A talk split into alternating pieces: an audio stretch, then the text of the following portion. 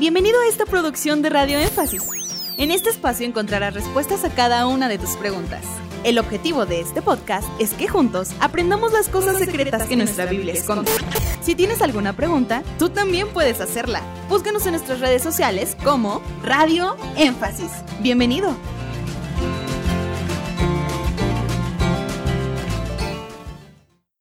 ¿Desde cuándo en la Biblia se instaura la monogamia? Es decir, solo tener una esposa.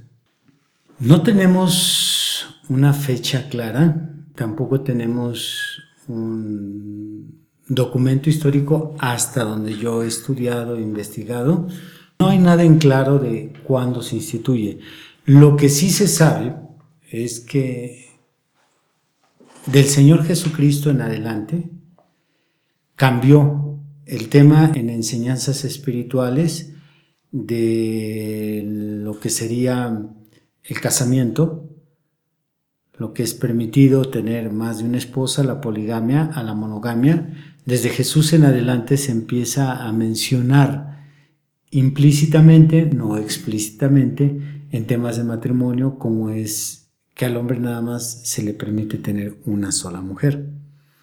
Pero no recuerdo yo ahorita haber escuchado alguna enseñanza o haber leído al hermano Branham que mencione algo específico. De esta fecha se empezó a manejar este tema así, así, así. Solamente se sabe que antes del Señor Jesucristo el 80% de la población mundial era de creencia poligámica. Se permitía en otras culturas, no solo en el cristianismo, tener más de una esposa.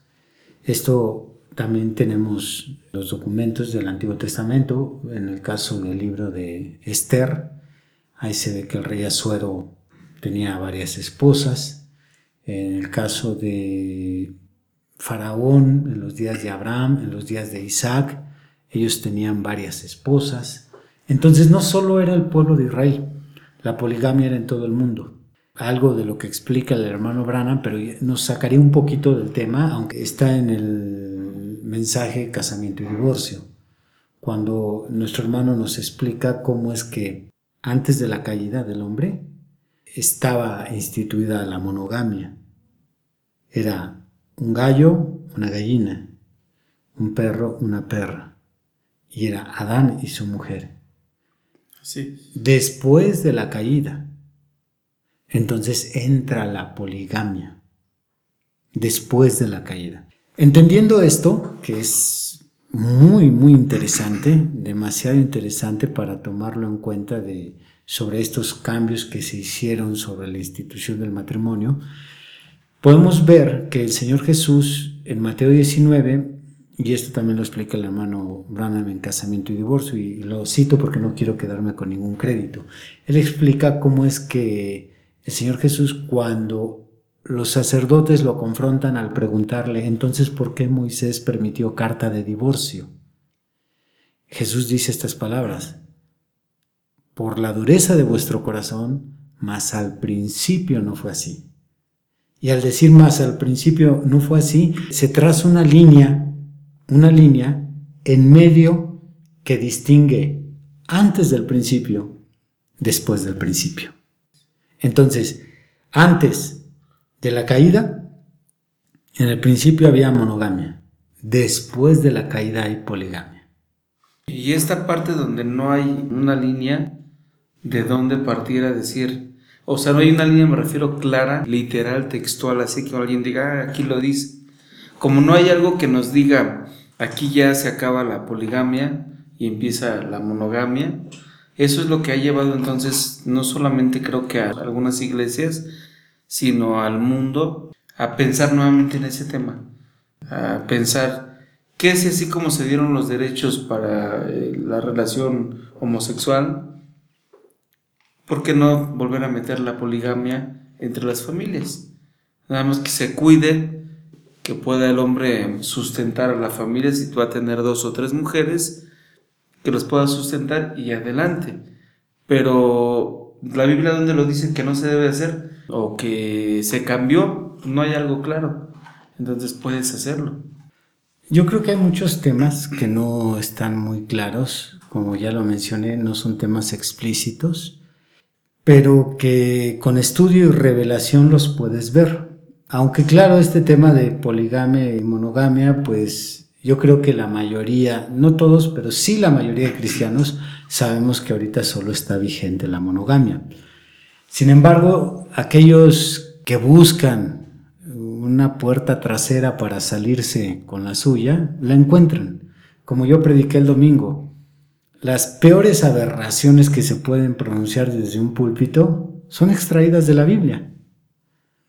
Locuras, genocidios, fanatismo, tantas herejías que en el nombre de la religión se han proliferado en el mundo, pues muchas de ellas tienen origen en la Biblia.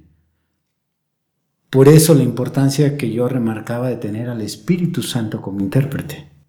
Él es el único que puede decir qué quiso decir. Si Él fue el que inspiró a los hombres a escribir la Biblia, Él es el que nos puede inspirar a decir, esto no significa esto, sino significa esto. Amén.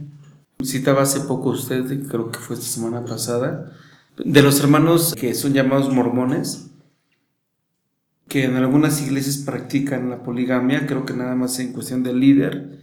¿Qué bases toman para que ellos lo hagan? No lo sé, nunca lo he leído, pero me imagino. Al revisar la concordancia en mi mente de las escrituras que pudieran encajar con una interpretación así, yo ubico Isaías capítulo 4, donde siete mujeres echarán mano de un hombre. Probablemente sea esa escritura. Probablemente sea la misma vida de David, que es uno de los hombres que más mujeres ha tenido y alguien pudiera decir, si la Biblia dice que era un hombre conforme al corazón de Dios, pues el hecho de que tuviera tantas mujeres, eso no corrompió su corazón, siguió siendo un hombre de Dios, sin importar cuántas mujeres tuviera. Creo que escrituras como esas podrían ser muy acordes a la doctrina de la poligamia actualmente. Pero que a lo mejor con el texto de los requisitos para los obispos inmediatamente se deberían de caer esas escrituras, ¿no? O el concepto en, el que las colocan. Debiera de ser así. De hecho, yo pienso que los requisitos para el obispado en 1 de Timoteo 3 es una escritura que puede estar a favor de la monogamia, porque ahí dice marido de una sola mujer. Y me viene también 1 de Tesalonicenses 4, el verso 4 que dice que cada uno sepa tener su propia mujer en santidad y honor.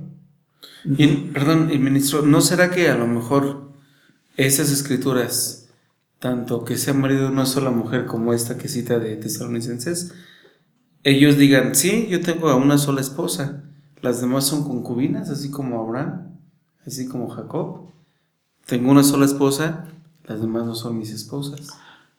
Yo creo que cuando alguien quiere encontrar una escritura para cobijar su pecado, no va a haber forma de que lo saques de su error, porque si tú le citas una escritura y esa persona conoce bien la Biblia, pues te va a sacar otra. Y luego si tú le sacas esta, te va a sacar esta otra. Porque yo he dialogado con personas que tienen una doctrina un tanto desviada y pues tú crees que con los versículos que conoces les puedes demostrar que están en un error y no logran zafarse y citar más escrituras. Entonces, nuevamente resurge este tema tan importante de tener al intérprete en tu corazón, que sea el Espíritu Santo que te muestre que la escritura no es así. Por eso Pedro es muy enfático en decir, es que no es de interpretación privada. Ay, muy bien, ministro.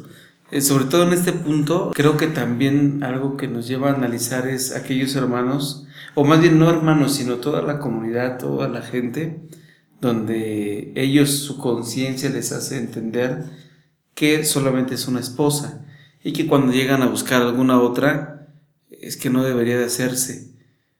Pero ¿por qué nada más tienen en los países, en las ciudades, una sola esposa? porque es lo que los lleva su conciencia y, nuestra moral hoy en día.